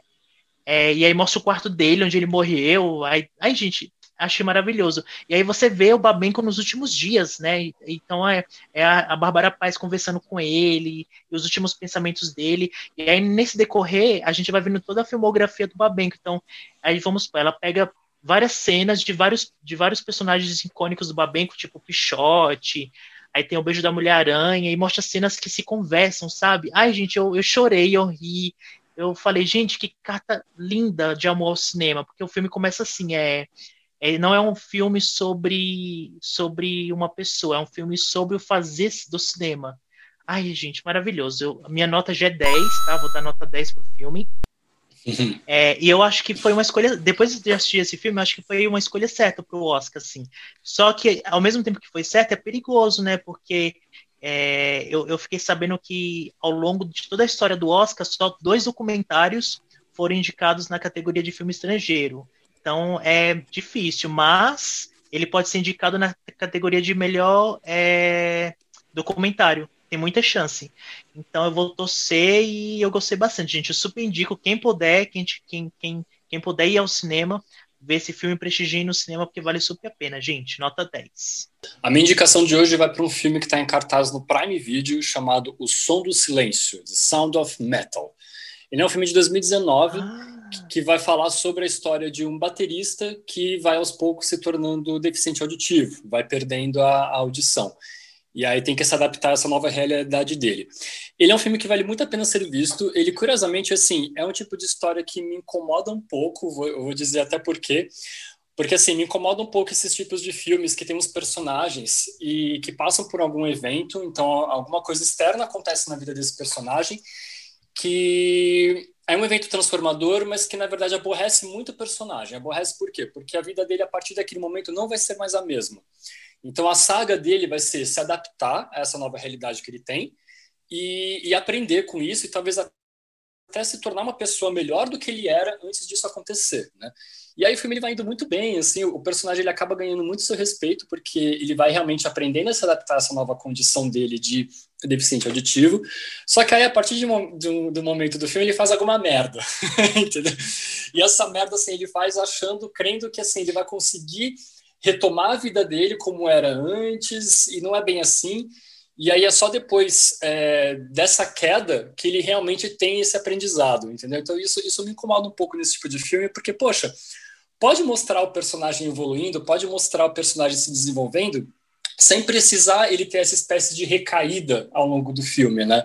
Então eu acho que tipo o terceiro ato do filme ele decai um pouco por causa disso, né? Porque para mim ele tá ele estava indo muito bem e aí ele acaba, tipo, fazendo uma merda achando que vai, tipo, voltar a ter a vida como era antes, e aí não é, não é bem assim que funciona. Mas mesmo assim é um filme que vale muito a pena ser visto. Ele tem um ator que eu não conhecia, que é o Riz Ahmed, e eu me apaixonei por ele, é um ator ângulo-paquistanês lindíssimo, maravilhoso, e a minha nota para o filme é 6,5. Olha. O Twitter inteiro muito, se né? apaixonou pelo ator. Nossa, o Twitter inteiro, mas ele é lindo. Se você não estiver gostando do filme, aguenta. Só, só fica. Tira o som e fica vendo ele passar. Tira o som e fica vendo ele passar, porque vai valer a pena mesmo assim, entendeu? O som Ô, Thomas, mas é, você falou com tanto gosto assim, eu pensei que a sua nota fosse ser um pouco mais alta. É... Também tô surpreso. Tem, alguma, tem, ah, tem alguma coisa no filme? Tem alguma coisa no filme que você não gostou, que você achou que é. Não, você deu 6,5, né? Tipo, não, não é nenhum 7, assim. É um... Ah, não, seis e meio para mim eu já considero um filme. Eu gostei de ter visto ele, foi uma experiência bacana. Eu já considero um filme um pouco acima da média, assim. Mas ele só não foi a que nota é. mais alta por conta desse terceiro ato, entendeu? Que eu achei que ele decaiu ah, um pouco. Sim, Mas mesmo assim, ele é um filme muito bonito. Ele trata a questão da, da surdez de uma forma muito correta e bastante sensível, entendeu? E vale muito a pena ser visto. O Thomas tá que nem o pessoal do cinema na varanda, tá amargurado, né? Ah, imagina, não, que isso, tá com... não tô não. Américo, vai lá. Ai, gente, adorei as indicações de vocês. Minha indicação, ela é, são duas, eu já vou dar elas duas é, juntas, porque elas têm a ver. É um pouco tardio, um pouco atrasado, mas é porque semana passada eu só conseguia pensar em The Crown, né? uh, mas é porque nessa semana passada foi o Dia Internacional de Luta contra a, o HIV, né? Então eu queria indicar dois filmes sobre esse tema que são muito, muito bons. É, um deles é o Buddies, que é um filme de 1985, é o primeiro filme que fala sobre AIDS, sobre HIV. E, e, ele é um filme muito sensível. Ele é um filme independente, com poucos atores, com poucos recursos, mas é de um diretor que é gay. Então foi um olhar muito. É, muito. Ah, como dizer, gente? Muito próximo, né? É, assim, foi, foi um olhar muito, muito de dentro, assim, do que estava acontecendo, né? Porque uhum. nos anos 80, a epidemia do HIV, ela pegou mesmo, pelo menos nos Estados Unidos, a população gay. Então é um documentário, é um documentário não, é um filme, é uma ficção, mas é super sensível. É, o nome do diretor é Arthur J. Bresson Jr. E, e gente, é, é, muito legal o filme, assim, eu vi ele agora, nunca tinha visto. Uh, e, de que ano é? De 85, ele foi o primeiro filme, ah, tá. é, ele, ele tá assim no cartazinho dele, tá? que é o primeiro filme a falar sobre o HIV. E, né, porque a gente vê assim ao longo dos anos até hoje, assim, ainda se fazem filmes sobre AIDS e é sempre sobre esse período dos anos 80, onde né, as dificuldades eram maiores, porque para o cinema é, isso é mais interessante, né? Essa dramaticidade, assim, igual tipo Filadélfia e tal, que são filmes bons, mas não são filmes feitos por gays, então eu acho que tem uma coisa no olhar desse filme que é muito interessante.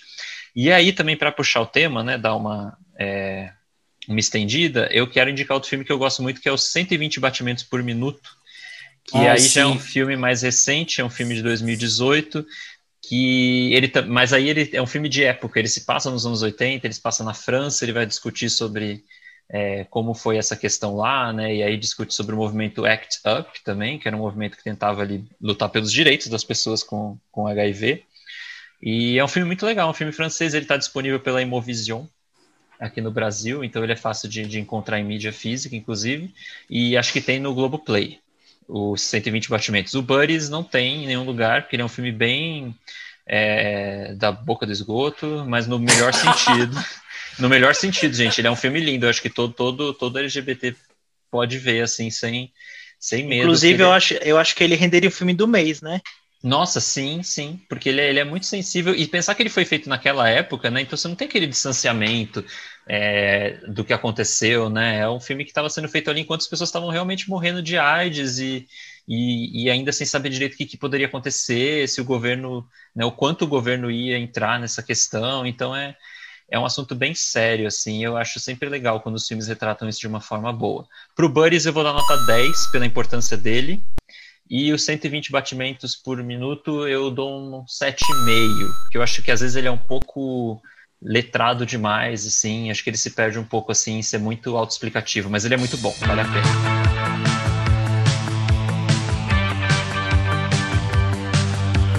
Temos um programa bem polêmico. Temos. E... Mas era só pra gente deixar essa, esse temperinho no final do ano. Semana que vem voltamos com o último, última sessão do ano. Olha só. Nossa! gente, lembra quando, quando no começo a gente falava primeira, última sessão, segunda, Sim. última sessão? Então, esse vai ser o nosso última, última sessão. Última, é. última sessão. Aí, Mas do ano, que fique do bem ano, claro. que fique bem claro. Ano que vem a gente volta. Mas quem diria que a gente ia sobreviver a 2020? Esse foi o última sessão. Última sessão. Última sessão.